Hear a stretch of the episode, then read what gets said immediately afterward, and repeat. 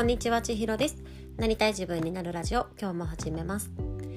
えー、このラジオはあなたが自分らしく強みを生かしてなりたい自分になるその道のりを応援し一緒に成長していくそんなラジオです今日は2月じゃなくて、えっ、ー、と、3月3日ですね。なんかまだ2月っていう癖が抜けないんですけど、はい、もう3月ですよね。はい、3月3日、ひな祭りです。皆さんはいかがお過ごしでしょうか？えー今日のお話なんですけれども、えっと、今日はね、ちょっとその実行理解ができるためのツールについてお話をしたいなというふうに思っています。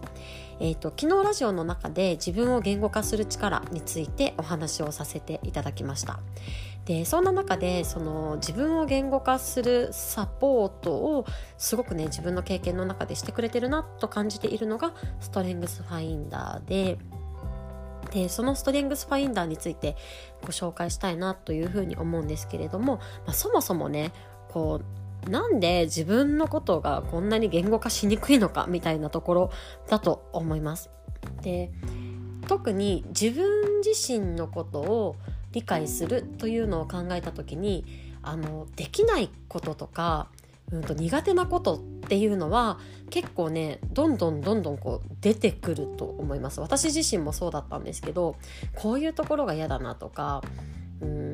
私はこれが苦手ですねなんかもともとねこう発信が苦手とかアウトプットが苦手とかこう毎日何かを継続することが苦手とかねなんか自分ができないこととかやったことないことっていうのもあるんですけどできないことは全部苦手っていうふうにも思っていましたしそういう苦手に関しては認識しやすかったなというふうに思っています。でじゃあ逆になんだ何がねそんなにこう認識しにくいのかって言ったらやっぱりね自分が自然とできることとか、まあ、いわゆる得意としているようなところだなっていうふうに思うんですけれども、まあ、例えば空を飛ぶ鳥、まあ、みんな違ってみんないいのねあの詩の話をした時にもちょっとお話をしているんですけれども空を飛べる鳥からしたら空を飛ぶことがね自分はね得意だとは思いにくいと思います。なぜならそれが当たり前だから。で私たちも同じように二足の足で歩くことって人間の得意技だとだと思うんですけれどもそれが得意っていうふうになかなか認識することは、えー、少ないですよね。それは当たり前だと思っているから。そういうような形でじゃあ何がね自分の強みと言うことができるのかっていうのは自分にとって当たり前のことなので自分では認識しにくくなります。そこであのものすごくね役立っているのがストレングスファインダーだと思うんですよね。ストレングスファインダーというのは、えーと、ギャラップ社というアメリカの世論調査の会社が作っている才能診断のツールになるんですけれどもこれはですねあのさあ才能に目覚めようという本があります。これは世界で2000万人以上の人たちが受けているというふうにも言われているんですけれども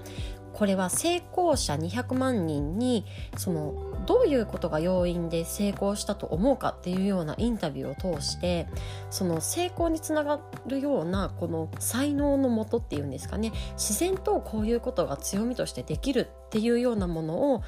5,000種類くらいだったかなあのたくさん見つかりましたでそれらをこう同じような才能でグルーピングして作ったのが資質と言われるものになるんですけれどもストレングスファインダーでは34種類の資質に分類をしていて自分の強みになりうる資質才能は何なのかというのが、えー、分かるようなツールになっています。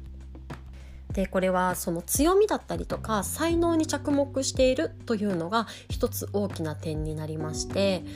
あの人っていくら苦手なことに、まあ、投資してもそこまでね急速な成果につながることは少ないです。なんですけれども自分がもともと持ってる資質のある才能を持ってるものにこうリソースを割き投資をすることで、えー、成果を大きく伸ばすことができるというふうにも言われています。そういう形でやっぱりねその苦手を克服するために何ができるのかというよりも自分がもともと勝手に自然と上手にできることをどう生かすことで自分が得たい結果を出していくかっていうそこに、えー、フォーカスをして考えることができるのがストレングスファインダーのとってもいいところだなというふうに思っています。で私がね大きくこのストレングスファインダーをあのテストをして驚いたのはこの自分の才能というのがうまく働く時もあるしそうじゃない時もあるということがとてもねこう驚きだったんですけれども後にねものすごく腹落ちすることにつながりました。これはどういうことかというとなんか昔からその自己自己分析とかってこう就活とかでそういう機会に多くしてきたと思うんですけれども自分のことってなんかこれって強みとも言えるけど弱みとも言えないみたいなことってたくさんありますよね。その強みと弱みが表裏一体と言いますかそれがこのストレングスファインダーでもね同じように出てまして例えば私が持っている最上思考という資質に関しては物事をねより良くしようって考えることができる資質なので